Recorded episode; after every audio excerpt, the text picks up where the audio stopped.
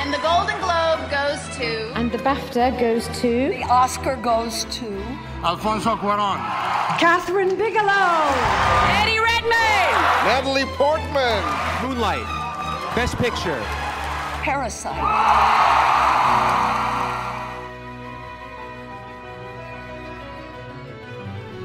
Bienvenida gente chula al podcast de la estatuilla, un programa dedicado a seguir la carrera al Oscar y los festivales de la temporada.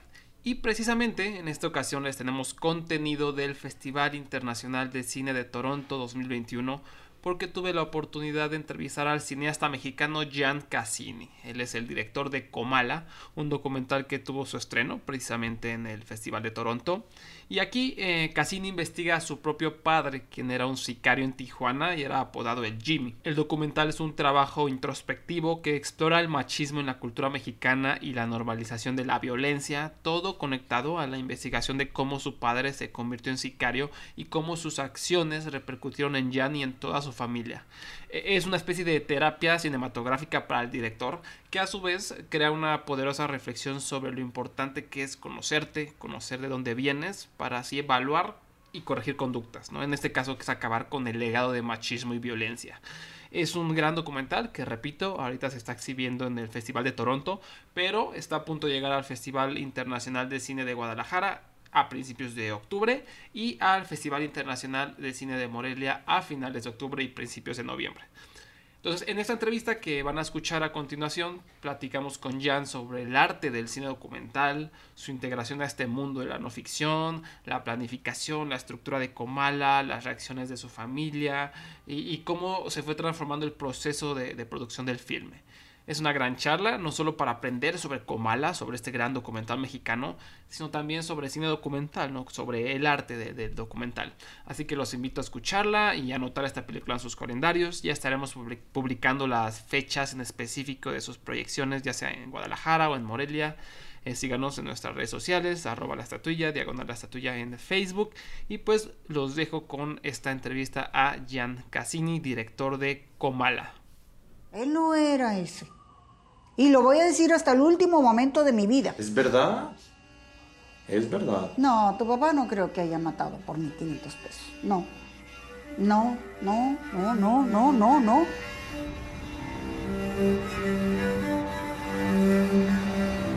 Para saber quién eres tú, tienes que conocer las personas que vinieron antes de ti y la historia de ellos.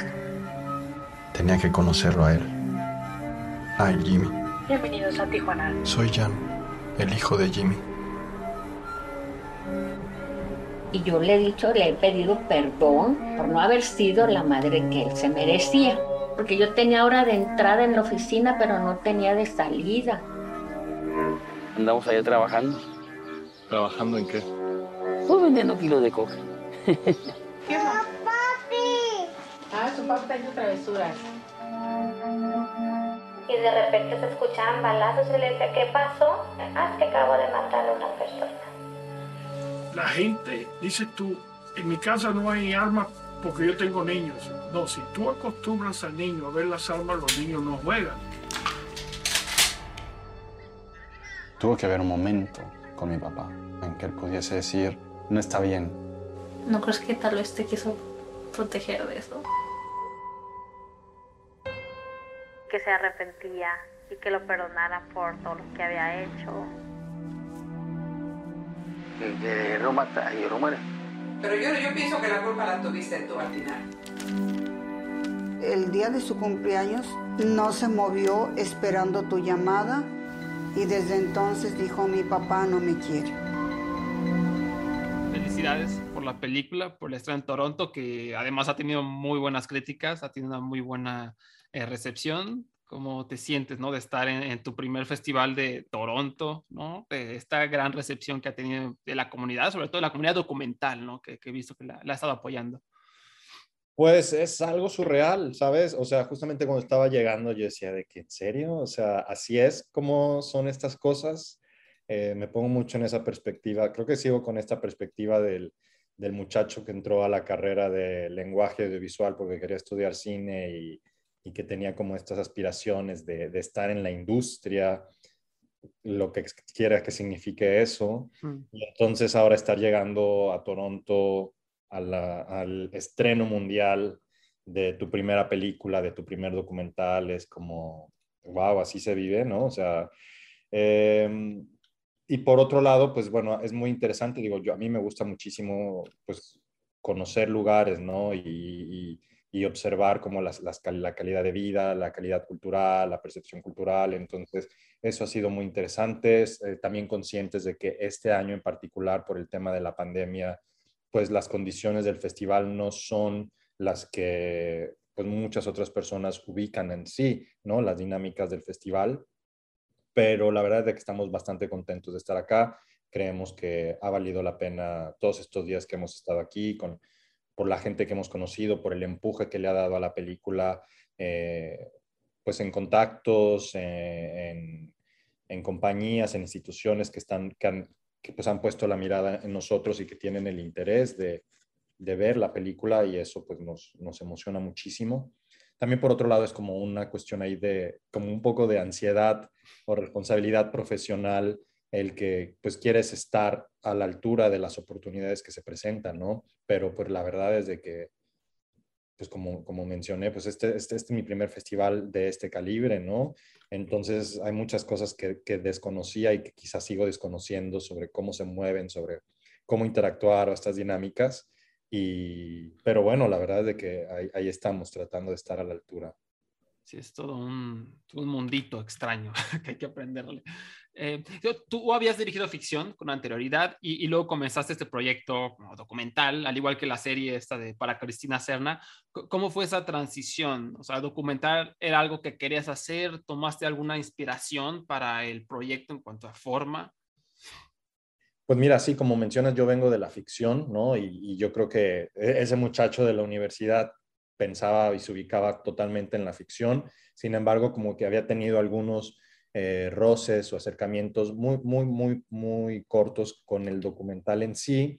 Y entonces cuando, cuando decidí hacer Comala, cuando llegó la idea de Comala, pues fueron como varias circunstancias que, que, se alinearon, que estaban sucediendo en ese momento. Por ejemplo, una de ellas es que me invitaron a mí en la universidad a impartir una, una, una, materia de documental, lo cual me tomó mucho por sorpresa porque pues, yo no tenía realmente ninguna formación en sí, ¿no? Ni tenía tampoco ningún trabajo en documental.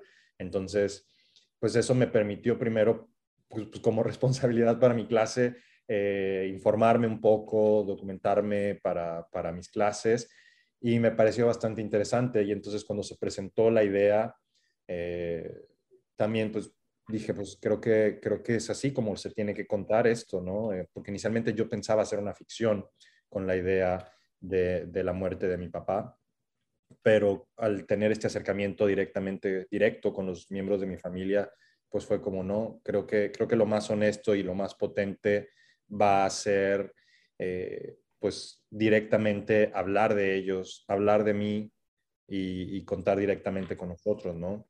Entonces, así fue. Y luego, en el transcurso de todos estos años de trabajo, pues cuando yo inicié, no tenía, como te dije, no tenía nada de formación en documental.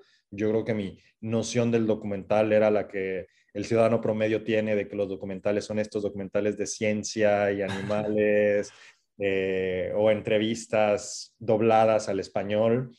Entonces, cuando, cuando empecé en laboratorios, cuando empecé a documentarme más, cuando empecé a conocer a otros documentalistas y sus trabajos y sus motivaciones y sus, su forma narrativa de, cómo estructurar, pues te das cuenta que hay todo un mundo, ¿no? Y toda una serie de posibilidades en cómo realmente estructurar o cómo puedes estructurar un documental, cómo puedes, cómo puedes estructurar una historia o un concepto eh, desde esta área de la industria, ¿no? Y entonces eso me pareció, me enamoró, o sea, la verdad es de que ahora estoy bastante enamorado con el documental y siento que, pues que me quiero quedar aquí, por, no, no puedo decir indefinidamente, pero me emociona mucho encontrar mi voz como cineasta, como documentalista dentro del documental y, y darle también ese espacio a una serie de personas y causas que es un poquito más complicado que, que hayas esos espacios en la ficción.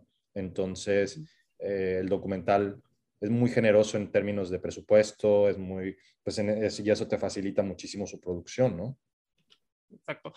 Precisamente, eh, o sea, que como que el, el, documental erróneamente se encasilla a veces, ¿no? En esta como la búsqueda de la verdad absoluta, ¿no? Pero tú en, en Comala manejas esa búsqueda por la verdad, pero hay una subjetividad muy importante tuya y de tu familia. Y obviamente hay un proceso emocional en, en relación a la historia de, de tu padre. Entonces, con, con, esto que me dices, con esto que aprendiste, con esa inmersión al documental, ¿para ti qué es el género documental y cómo es que eh, el documental tendría que ser visto? Mira, para empezar, yo diría que el documental no es un género, ¿no? Uh -huh. eh, creo que el documental es otra área de la cinematografía, la cual alberga todos los géneros, ¿no? O sea, tú puedes, tú puedes buscar un documental de comedia, tú puedes buscar un documental de acción, puedes buscar un documental eh, de drama, todos los géneros, nómbralos, los vas a, y los vas a encontrar, ¿no? Entonces, para empezar, para mí, empezaría por ahí, ese es un descubrimiento que, que he aprendido, ¿no?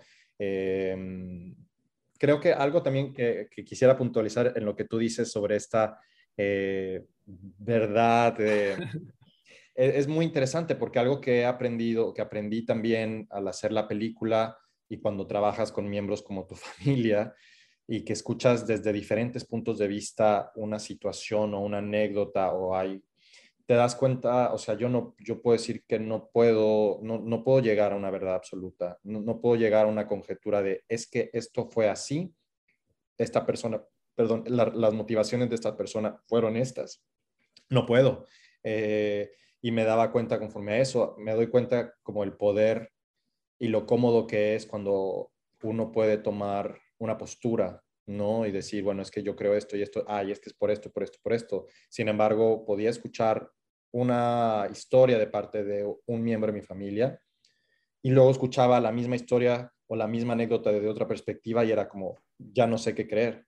O sea, no sé qué pensar, me doy cuenta que creo que no sé absolutamente nada, que no estoy entendiendo absolutamente nada y no puedo llegar a una conjetura. Entonces, lo único que puedo hacer es sentarme, escuchar, y darle ese espacio a, cada uno de los personajes y que cada espectador, pues, en base a su propia experiencia, a sus experiencias de vida, pues puedan decir, bueno, pues esto es así por esto y por esto, ¿no? Eh, y te puedo decir que eso no fue como en mi statement de dirección, no fue algo que dije, ah, va a ser así, es algo que aprendí o que fui dándome cuenta durante el proceso de producción. Y, y, durante ese proceso eh, en específico de construcción del guion, ¿tú cómo le haces? O sea, tienes todas estas piezas y a tus familiares y las ideas, ¿cómo las ordenaste? O sea, como ya para empe empezar a hacerlo. Pues mira, eso, fue, eso es lo más complicado, creo yo, de todo el proceso, porque también siendo mi primer documental, pues no tenía ni idea de, de, de cómo lo puedes estructurar, como hablábamos de todas estas posibilidades. Tenía una idea muy general, que era que sabía que iba a ser una película coral, que sabía que yo iba a ser como el personaje conductor para llegar a cada una de estas voces, que de alguna manera podría entrar dentro de un género de road movie. Eh, entonces, pues eso era una guía.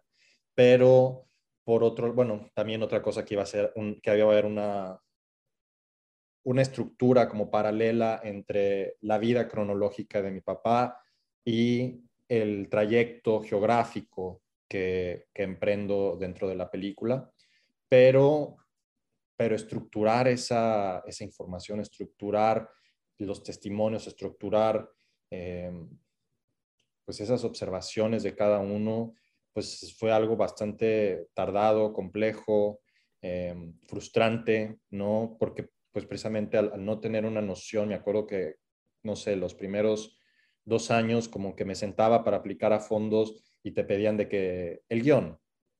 Y yo, ok, pues escribía en base al material que en ese momento tenía, pero era como, pues esto es ridículo, ¿no? O sea, obviamente sé que no, no me van a dar un premio por esto porque a un fondo, porque es evidente que no sé hacia dónde estoy yendo, ¿no? Eh, y eso era frustrante también, pues para mí como cineasta, como productor, porque dices, no sé cuánto tiempo va a durar esto, no, no estoy viendo, no le veo por dónde, no le veo el final. Eh, y ya conforme los años, pues ya vas viendo, ¿no? O sea, yo me acuerdo que, por ejemplo, en el 2016, cuando presentamos en el DocuLab de Guadalajara, me preguntaron, vieron un corte que tenía de una hora y era evidente que pues, no, había un, no había un final, ¿no? Entonces me preguntaron, bueno, ¿y el final cuál es? Y yo dije, sinceramente, de que no tengo la menor idea. Entonces eso fue 2016, me tomó, pues vamos a decir que al menos unos dos años más tener una idea de que, bueno, pues la película se va a terminar así. Eh, entonces, ese fue el proceso de cuando yo puedo decir también que, que fuimos editar, que fui editando a la par que también iba filmando y entonces también en ese proceso era como, bueno, necesito esto, necesito esto otro, em, que yo diría que no es algo recomendable, ¿eh? o sea, yo creo que uh, fui aquí, lo estoy diciendo porque también aquí está al lado el productor, eh, pero por ese lado como tuve, el, tuve la fortuna de, de, que no lo pudimos permitir, aunque no es lo idóneo en términos de presupuesto y en términos de logística, decir de que, bueno, necesito esto, necesito viajar a Los Ángeles porque ahí está uno de los personajes eh, y pensando por dentro de que esto lo pude haber grabado, si hubiera tenido una noción, esto lo pude haber grabado en el viaje anterior que hice con el personaje a Tijuana, etcétera. Entonces, en ese aspecto, pues bueno, no es algo muy práctico, pero pues fíjate que hace poco estaba, hace poco eh, alguien también que, me entrevistó, como que llegamos a esta descripción de que realmente eran dos personas, yo soy, o sea, fui dos personas que estaban operando esta película, ¿no? El Jan, el Jan miembro de una familia y el Jan cineasta. Y entonces había ahí como una duplicidad, complemento entre uno y el otro. Eh, entonces, en algún momento, eh, uno de ellos tenía más control que el otro.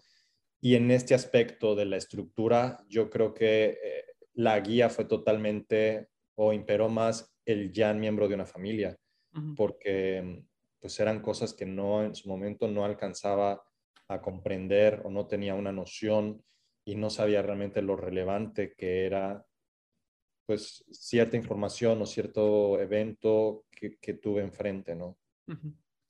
y, ya durante, bueno, también durante la planificación o ya en, la producción del documental, eh, ¿qué preocupaciones tenías tú sobre a lo mejor tu propia seguridad? ¿Hubo esas preocupaciones? ¿qué, tenías preparado para protegerte? Me refiero a tal vez toparte con nombres peligrosos, con información problemática. Eh, ¿Cómo manejaste ese tema?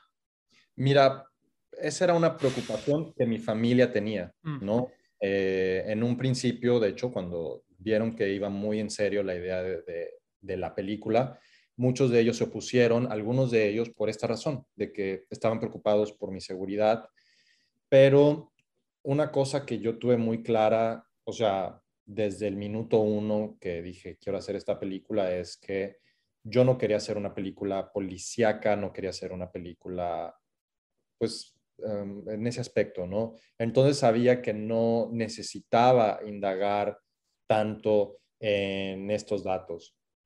Sin embargo, por supuesto, eh, sí, sí había cierta información, al menos general, que se necesitaba pero mm, pues todos, todo lo abordé como desde una conciencia de, de, seguridad, como lo mencionas, y más que por mí, más por el tema, más por mi familia. Te voy a contar una anécdota muy rápido. Recuerdo que fui en uno de los viajes iniciales que hice a Tijuana, pues estuve buscando material de archivo sobre el caso de mi papá y recuerdo que fui a uno de los medios de prensa, no, fui a la Procuraduría, mejor dicho, para ver si podía encontrar como el expediente, porque una de las periodistas que inicialmente cubrió esos eventos, pues ella me sugirió acercarme y que me acercara con tal persona en específico. Entonces eh, hice eso, fui, pues esperé, le dije a la persona, le dije, estoy buscando esto y me dice, ¿cómo por qué? O sea, ¿para qué te expones? Yo pues no, no le dije que era el hijo de, de esta de mi papá, bueno, de, del Jimmy, Dice, pero dije, pues no estoy haciendo como algo en particular, simplemente quiero ver un expediente. Es que aún así ese hecho te expone. Y, y pues realmente sí fue algo que en su momento dije, bueno, entonces a lo mejor y no debo de ir en esa dirección. Cuando veía como esas señales era como, pues, pues bueno, pues entonces ni modo, o sea, vete por otro lado porque no era, o sea, me pensaba, pues es que no es solamente sobre mí, ¿no? es sobre mi familia. Y para empezar, pues mi familia no me está pidiendo esta película, no me está pidiendo ve y busca esto, soy yo. Entonces, pues no, no quería involucrarlos en ciertas o perjudicarlos de alguna manera, ¿no? Entonces, bueno, por fortuna, digo, la misma naturaleza de la película, pues lo permitió, ¿no? Y otra cosa, bueno, temores, más que temores en términos de seguridad, yo creo que los temores eran en sí de, de cómo iba a resultar la película, ¿no? Un temor que, que, siempre tuve era que yo no quería que la película se leyera como una pieza narcisista, ¿no? Siendo yo el protagonista. Incluso para mí era muy difícil decir, incluso en los pitchings, o sea, reconocer, aunque era más que evidente, que el protagonista de esta película soy yo. Eh, incluso ahora que te lo digo, me siento muy, muy extraño diciéndolo, ¿no? O sea, porque se presta, por supuesto, a esa lectura de narcisismo. Eh, y entonces eso, eso me daba mucho miedo, que se percibiera de esa... Bueno, más que miedo, era muy incómodo, o sea, que se percibiera esa, lectura. Entonces, eh, pues eso era uno finalmente, pues bueno, buscamos a través de la estructura, de las intervenciones, eh, cómo, pues, cómo evitar ese camino, ¿no? Y otra cosa, bueno, es que para mí, pues siempre fue más que claro que, que los personajes que a mí, al menos a mí, me motivaban a terminar la película y llevarla, o sea, a, a su conclusión era pues darle ese espacio a las voces de cada uno de los miembros de mi familia, ¿no? Que a mí me parecen cinematográficamente hablando, como personajes fascinantes y carismáticos y que yo quería ver una película con ellos, de ellos, y, bueno, eso, eso se logró, ¿no? Y en, otros, en otro aspecto también era cómo presentar a los miembros de mi familia, precisamente, eh, porque no quería, no quería llegar a un punto en el que sintiera que los estaba exponiendo a un juicio de parte de los espectadores, ¿no? Mm, porque creo que ya en sí eran, fueron bastante generosos en, en, dar, en dar, permitirme ese acercamiento, en permitirme registrarlo. Y, y entonces dije, pues no, no, quiero que se preste a que hay en un futuro la vecina de mi abuela vea la película y diga, ah, fuiste una mala madre, fuiste una mala mujer, no sé, cosas como esas. Entonces, pues también eso era, era algo en lo que pues busqué ser lo más cuidadoso, eh, darle mucha atención, ¿no? que al final siento yo que, que se logró y por lo, por lo, que he visto en las reseñas hasta ahora, eh, creo que ahí está, ¿no? Eh, el encuentro con tu abuelo eh, siento que encapsula como esta masculinidad tóxica que, se maneja y se percibe en, la historia de Comala, ¿no? Eh, ¿qué, ¿qué, esperabas antes del encuentro con tu abuelo? Y como cineasta, no como nieto, como cineasta, ¿qué, pensaste después del mismo? ¿Cómo es que ese encuentro cambió el documental? Porque sí es como muy o sea, resalta, ¿no? Claro, pues mira, eh, yo creo, bueno, para empezar, ya en cineasta estaba fascinado, ¿no? O sea, sí, sí, ya, sí. es que este, esta persona, usted, él tiene una gran historia, ¿no? Hasta podría haber dicho, bueno, bye, bye Comala y hagamos una película sobre este hombre, ¿no? Eh, él mismo daba para eso.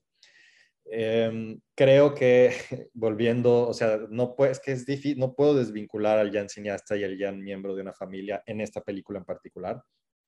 Creo que el aspecto, abordarlo desde el Jan, hijo, desde el Jan miembro de familia facilitó muchas las cosas en el aspecto de la estructura porque, y en cómo abordarlo, sobre estructurarlo, porque pues fue, es un miembro nuevo que entró en mi vida y el cual apenas estaba conociendo. Entonces, ese descubrimiento creo que se plasmó, o sea, fue, fue, un, fue una traducción, una impresión eh, completamente directa, eh, porque así tal cual fue, mi, fue como fue desarrollándose mi apreciación sobre él y mi lectura sobre él.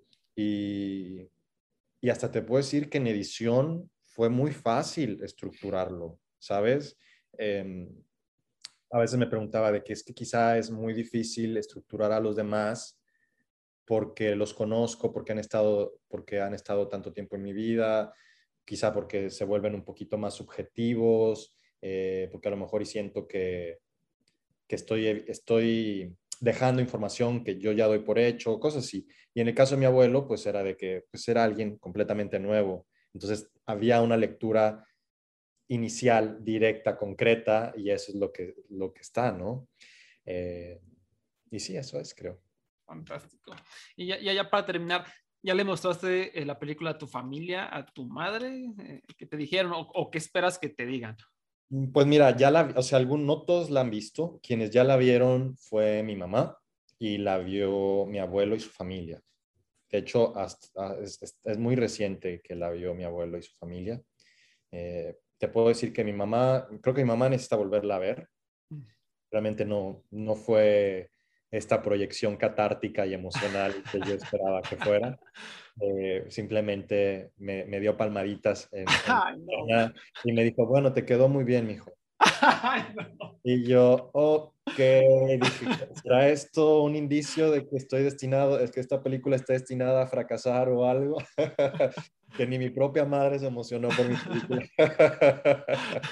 este, pero luego, pues ya lo comprendí, ¿no? O sea, como que la estaba procesando, luego me dijo, oye, he seguido pensando en tu película, eh, a ver si platicamos, y bueno, finalmente por otras situaciones, pues ya esta conversación nunca llegó, pero ella va a ir a presentar la película conmigo ahora a Guadalajara, uh -huh. entonces va a ser muy interesante ver, eh, pues ver ahora sí, a ver si ya la procesó y bueno.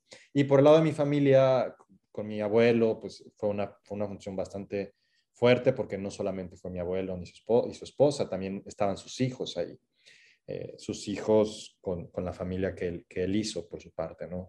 Entonces fue algo muy fuerte porque había muchos factores que están en la película que ellos no sabían, que desconocían en absoluto, que desconocían sobre su propio padre y entonces verla desde esta perspectiva eh, pues fue algo muy fuerte emocionalmente.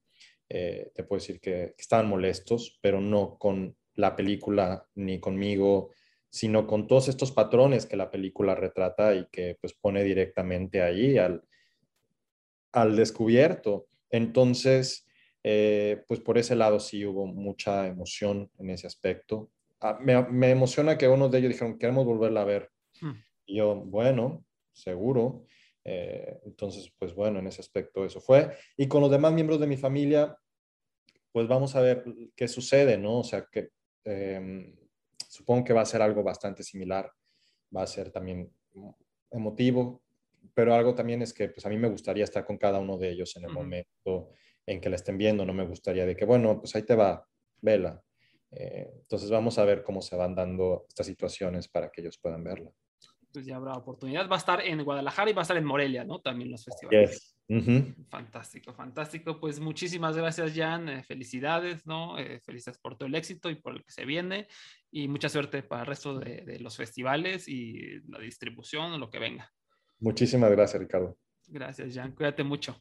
Hasta luego. Y esa fue nuestra entrevista con Jan Cazzini, director de Comala. Repito, la van a poder disfrutar en México. Todavía no sé si de manera presencial o virtual, pero va a estar en el Festival Internacional de Cine de Guadalajara, que se va a llevar a cabo del 1 al 9 de octubre, y en el Festival Internacional de Cine de Morelia, que se va a llevar a cabo del 27 de octubre al 1 de noviembre.